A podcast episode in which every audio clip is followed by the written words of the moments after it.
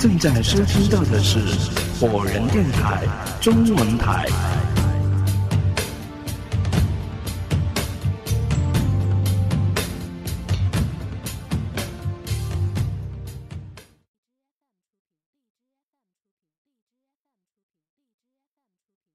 第六，凌晨四点十八分。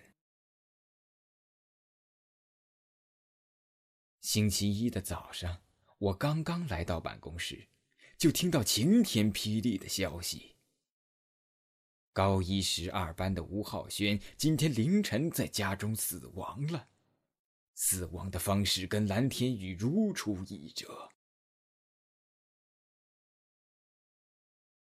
哎呦，太可怕了！最近怎么频繁发生这种事儿啊？还好啊，这个学生只是在家里出事的。要是又发生在寝室里，嘿，我看我们学校就只有关门了。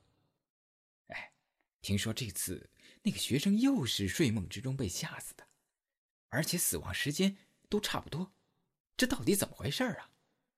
我疲惫都发麻了。可不是嘛，我也觉得挺瘆人的。办公室的老师们七嘴八舌的议论着，而我的脑子里头却是一片空白。我不能确定我听进去了多少，我甚至不能确定我是怎样上完课，又是怎样离开学校回到宿舍的。整个一天，我都处于一种恍惚、呆滞的状态。这一次。我不再愿意去打听吴浩轩死亡的具体情况了，因为我几乎能够百分之百的肯定，他的死亡时间就是他连续三天被吓醒的那个时刻，四点十七。而且这其中的缘由，我也不想再去追究探索了。我现在脑子里面只有一个想法：远离并且忘掉这件可怕的事情。我不想再跟这件事情扯上任何关系了。晚上，我邀了一群朋友吃饭，然后又去唱歌、按摩。对于这几天遇到的诡异的事件，我是只字未提。我需要的只有放松和快乐。事实，这样做是对的。经过这一晚上的娱乐和休闲，我的身心都轻松了不少，就像是卸下了一身的包袱。我仿佛真的忘掉了一切的不愉快了，变得精神焕发。我们一群人玩到接近十二点钟的时候，才各自回家。到了宿舍之后，我已经疲倦的连洗漱的力气都没有了。我直接脱掉鞋袜，倒在床上，胡乱的裹上了被子，不一会儿就进入了梦乡。接下来发生的事情，我现在很难叙述清楚，原因是我真的什么都记不起来了，但是那种感觉又真的很可怕，让人记忆犹新。这就像是你坐在自己家的阳台上，休闲的喝着红茶，什么都没想，突然低头看见杯子里有一只死壁虎。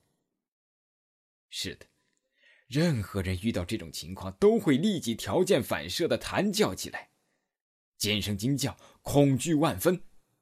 但是，我要告诉你，我所做的这个比喻，比起我实际上受到的惊骇来说。要轻数十倍！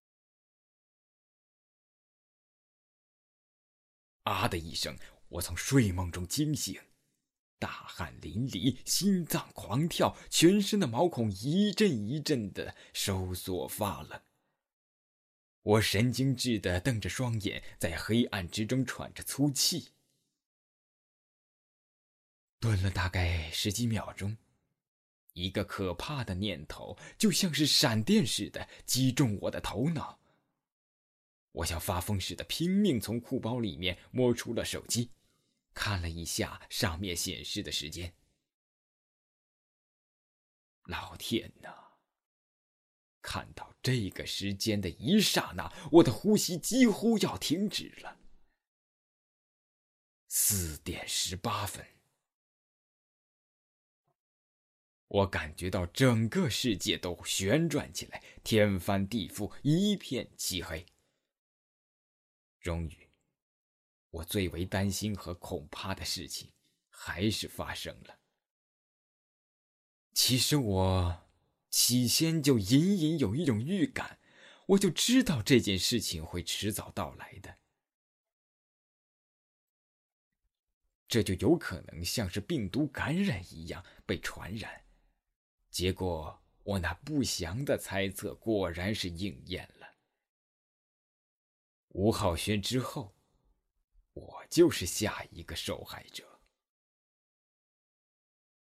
我心慌意乱的坐在床上好几分钟，最后强迫自己镇定下来。我打开了灯，去卫生间洗了一把冷水脸，然后望着镜中的自己，反复对自己说：“冷静下来，于洋，还没有到绝望的时候。现在能救你的也只有你自己了。”我重新回到卧室，坐在书桌旁，点了支烟，努力的思索着有没有解决的办法。很快，我就想到了几点重要的线索。我在桌子上随便抓了一张纸和一支中性笔，将我想到的几点写了下来。第一。这是一件超越理解范畴的离奇事件，不是人为控制的，这一点毋庸置疑。第二，事件的关键在于一个噩梦，而这个噩梦会连续三天将人在同一个时间吓醒，而第四天，则会要了那个人的命。第三。蓝天宇是第一个受害者，他在第一天，也就是星期二，做噩梦之后，就把这件事情讲给了吴浩轩。而讲给我听，是他在第三天，也就是星期四，做完噩梦之后。所以，吴浩轩成为蓝田宇死了之后的第二个受害者，而我因为晚两天知道这件事情。所以就成为第三个受害者。这样看来，知道了这件事情的人，大概都会出现同样的状况。写到这里，我好像理清了思绪。我放下笔，思忖着，任何事情都应该是有缘由的，这件事情也不会例外。这个噩梦，以一种。极富规律的方式将人杀死在梦中，肯定是有什么原因的。只要是找到了事情的根源，说不定就能发现破解的方法，避免在第四天死亡。对了，想到这里，我不禁心头一颤。如果说这个噩梦的目的仅仅是要将人吓死在梦中的时候，那为什么要连续做三天之后，在第四天晚上才下手呢？为什么不直接就在第一天呢？为什么要在提前三天，在同一个时间把人吓醒？这样做有什么意义吗？是不是在暗示着什么呢？突然间，一个突如其来的念头在我的头脑中闪现出来。这种状况，会不会就是传说中的托梦？也许是某种灵异的力量，通过托梦的方式达到某种目的。而他给了三天的期限，如果三天之内那个人没有能够办到所托之事的话，就会将其杀死，并将目标转移到下一个人。会产生这种想法，把我自己都吓了一跳。并且觉得荒谬绝伦。但是此时此刻，我无法想出更为合理的解释了。目前，我觉得只有一条路可以走，就是找到这件事情的根源，并解开噩梦所隐藏的秘密。可是，啊，该死！我突然想到，我刚才醒过来的时候，完全就不记得梦境的内容了。这就跟之前蓝田雨和吴浩轩说的是一样的。我只记得有一种异常恐惧的感觉向我袭来，将我吓醒，而其他的都想不起来了。如果说我连这个噩梦的内容都无法探知的话，那么其他的不就全都无法说起了吗？焦急的思索了一会儿之后，我紧皱的眉头渐渐展开了。对了，我几乎都忘记我的职业了。我是心理学老师啊。普通人无法回忆起梦境的内容，但是我运用心理暗示的方法，应该是一点都不困难的。七，初入梦境。很显然，我没有心思再去上班了。我打电话跟学校请了三天的假，然后就一天都待在家里做一些无聊的事情。这可真是一种充满矛盾的折磨呀！我既害怕夜晚来临，又期盼着白天早点结束，就像是一个病人，既害怕外科手术。却又期盼着通过手术把病给治好。好不容易，我终于熬到了夜晚。九点钟的时候，我就开始睡前的特殊准备了。我来到卫生间，在大镜子面前盯着镜中的自己，在绝对安静的环境之下。我的眼睛全神贯注的轻声对自己说：“今天晚上，你也许会做一个噩梦。记住，从进入梦境的那一刻起，你必须记住梦中所有的内容，即便是醒来之后也要记住。这对你来说非常的容易。”从你在梦中看到的第一个场景开始，这个暗示便开始生效了。我将这段话反复默念了二十遍，直到我感觉到昏昏欲睡。而这就意味着自我催眠开始生效了。我保持着这种状态，慢慢的走到床边。几乎在躺下去的那一瞬间，就睡着了。朦胧之中，我置于一栋建筑物内。这里昏暗、破旧、空无一人。我走在走廊上，缓慢的行走着，然后不自觉的就走进了一扇门。门内。有低矮的讲台、斑驳的黑板，以及几十张样式陈旧的课桌、这里分明就是一所学校的某间教室。可是我现在所在的学校……哦，不，我所在的那所高中要比这个要新多了。可是我为什么会有这种十分熟悉的感觉呢？渐渐的，我就走到了教室右侧的窗前，往下一看，下面的操场看起来更加眼熟。这不就是我们学校的操场吗？只是没有崭新的塑胶跑道，也没有。新建的室内篮球场，而是一片泥地。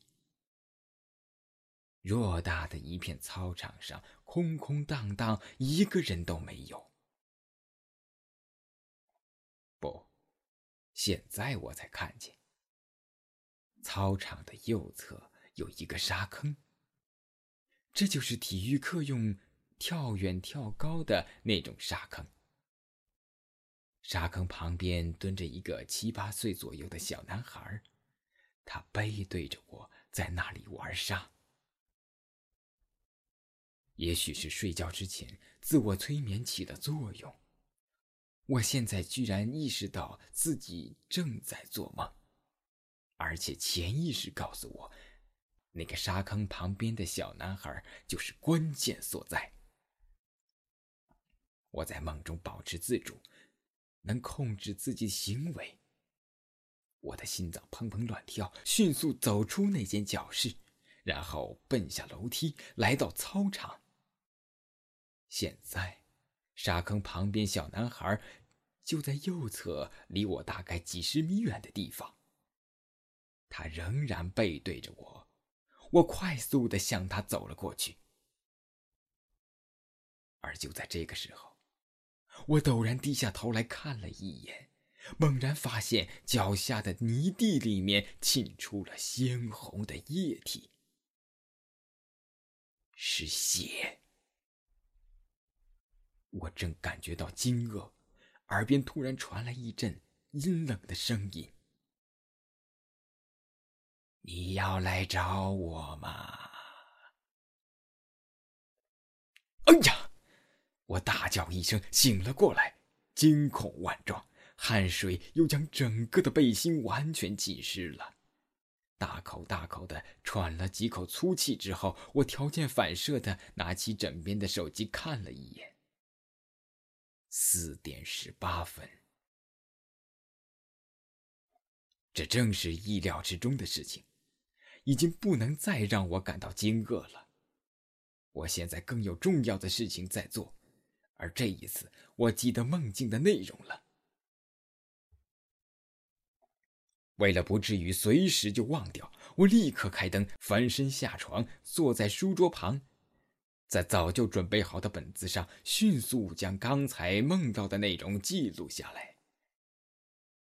写完之后，我就松了一口气。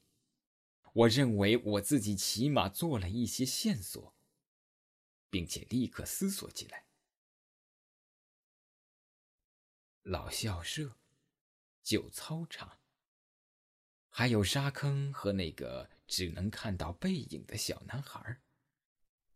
这就是我梦境的全部内容了。这说明什么呢？几分钟之后，我深吸一口气，几乎叫了出来。我猛然想起前几天康伟对我说过的一番话：“你忘了吗？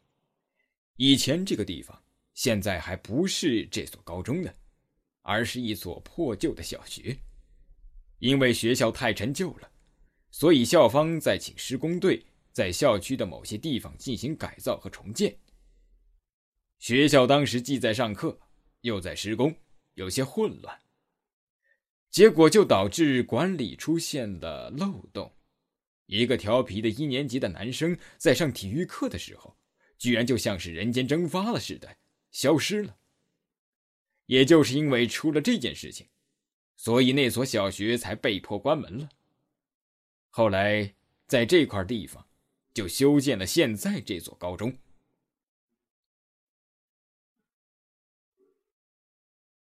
天哪，我有些懂了，为什么我在梦境中置身于那所学校，会有一种熟悉的感觉。而梦中出现的那个小男孩，如果我没有猜错的话。他一定就是那个在十一年前失踪的小男孩。我又想起来了，我们现在的学校是没有沙坑的，学生们跳高或者跳远，体育老师用的是一张软垫子垫在地上。这样看起来，沙坑、小男孩，就是揭开谜底的关键。可是我醒得太快了，我甚至还没有走到那个小男孩的身边，我就惊醒了。这怎么行呢？我只是触碰到了这件事情的边缘而已，还完全不知道梦境意欲何在呀。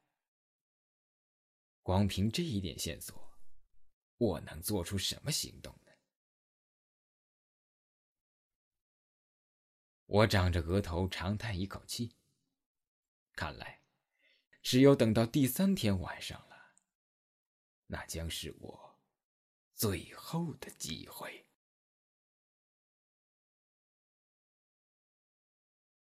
八，噩梦中的隐秘。白天的时候，我试图通过网络。来了解十一年前发生的那起失踪案，但是一无所获。事情实在是太久远，而且那个时候网络也不像现在这么发达，所以网上根本就找不到任何关于这件事情的记载。我估计最多的就是当时在报纸上报道了一下这件事情。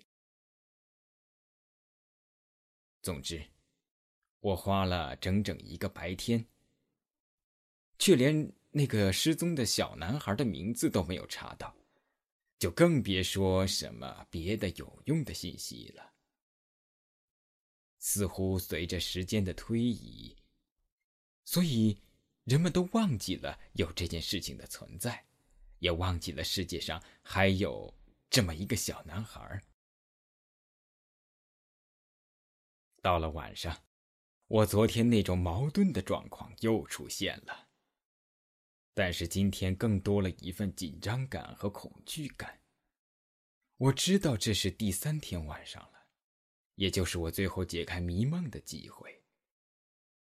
如果说今天晚上我在那个噩梦之中仍然没有任何突破的话，那么明天等待我的。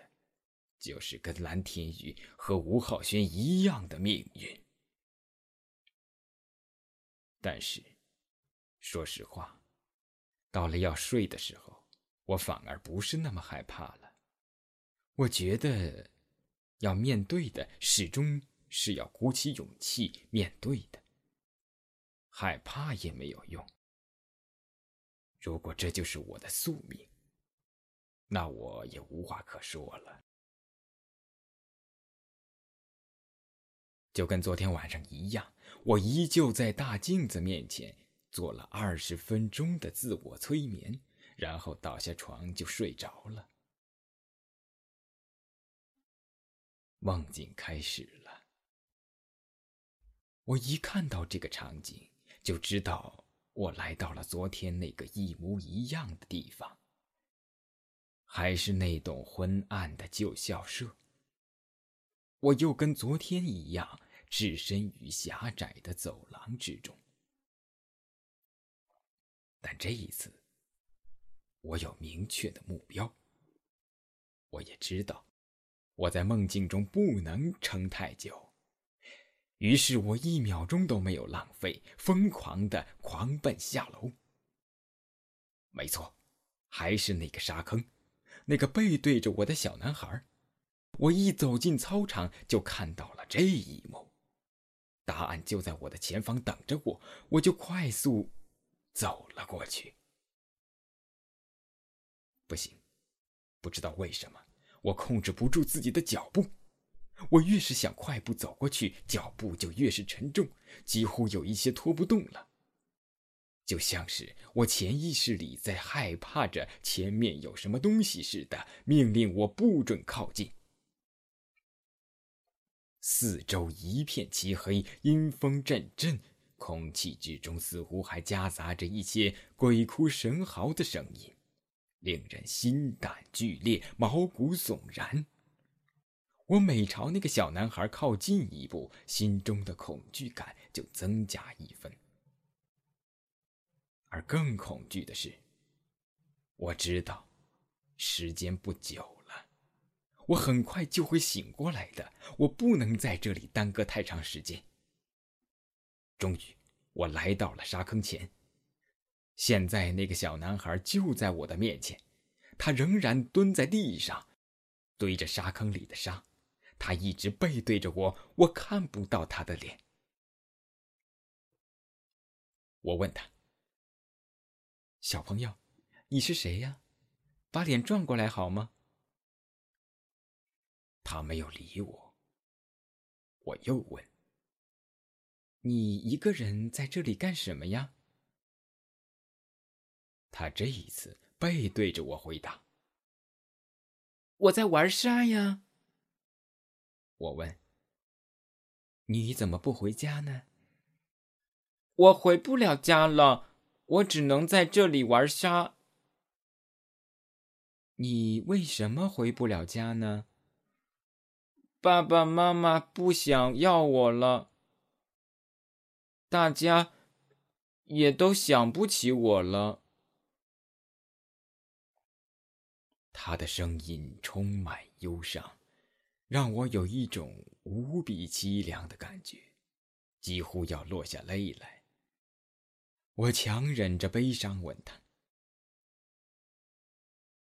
你在这里有多久了？”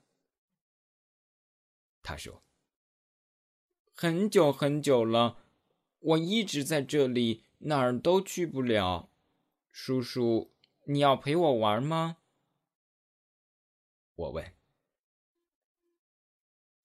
呃，我怎么陪你玩啊？”突然之间，他的声音变得尖利刺耳，就是我昨天晚上听到的那个阴冷的声音。你死了就能来陪我了，我要好多好多的人来一起陪我。这突如其来的变化令我大惊失色。这个时候，更加恐怖的事情发生了。我看到他的脸慢慢的转了过来。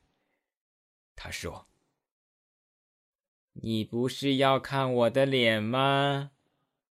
那好啊，你看吧。”我突然之间感到毛骨悚然，仿佛有一种致命的恐惧即将袭来了。我失声狂喊。就在这个时候。我醒了，这一次的恐惧感是昨天的数倍，我全身抽搐，筛糠似的猛抖着，后背不断冒起凉意，让我感到浑身冰冷。我从床上坐起来，打开灯，却还是久久的难以平静。但我没有忘记我要做的重要的事情。我要将今天梦到的内容详详细细的记载下来。